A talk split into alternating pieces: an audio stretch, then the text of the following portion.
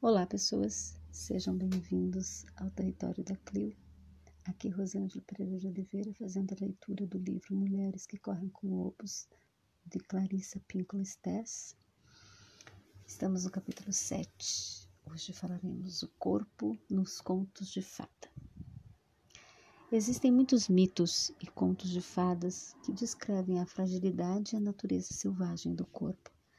Temos o grego Hefesto, o manco que trabalhava os metais preciosos, o mexicano Artar, que tinha dois corpos, a Vênus, nascida do mar, o pequeno alfaiate, que era feio, mas que podia gerar vida nova, as mulheres da montanha dos gigantes, que são cortejadas por sua força, Tumbelina, que consegue viajar de um lado para outro com o auxílio da mágica, e muitos outros. Nos contos de fadas, determinados objetos mágicos têm capacidades sensoriais e de transporte que são hábeis metáforas do corpo, como a nuvem, a folha e o tapete mágico.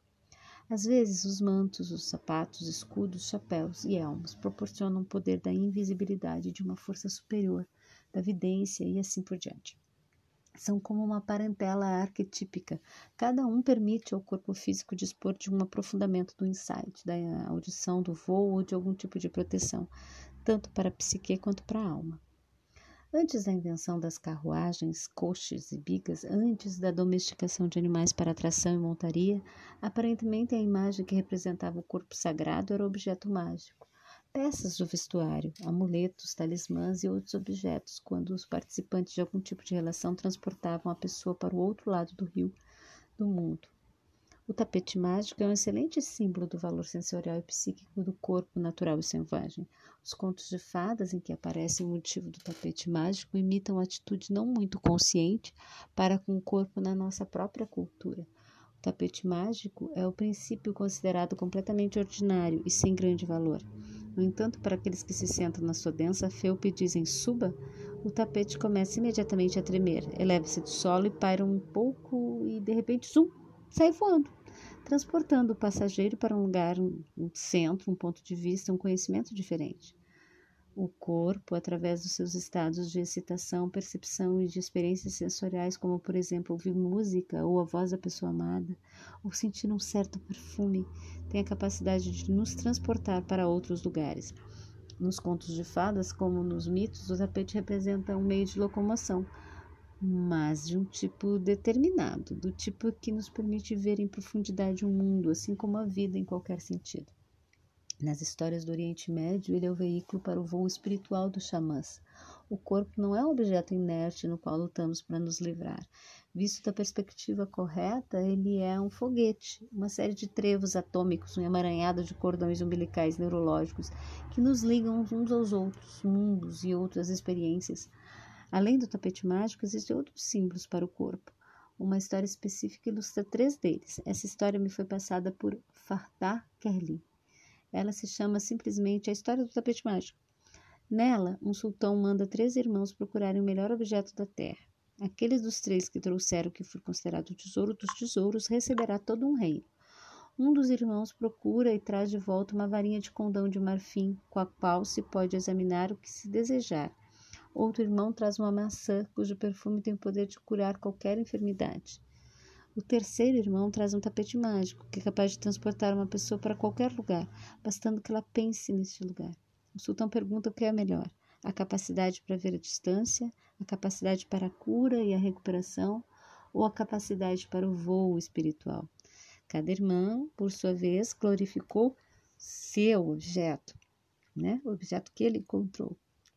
O sultão, no entanto, acaba por abanar a mão e proclamar que nenhum deles é melhor do que o outro, pois sem um deles os outros não têm nenhum valor. Com isso, o reino é dividido entre os teus irmãos em partes iguais. Essa história encerra imagens fortes que nos permite vislumbrar no que consiste uma verdadeira animação do corpo. Essa história, assim como outras semelhantes, descreve o fabuloso potencial da intuição, do insight, da cura sensorial e do êxtase oculto no corpo.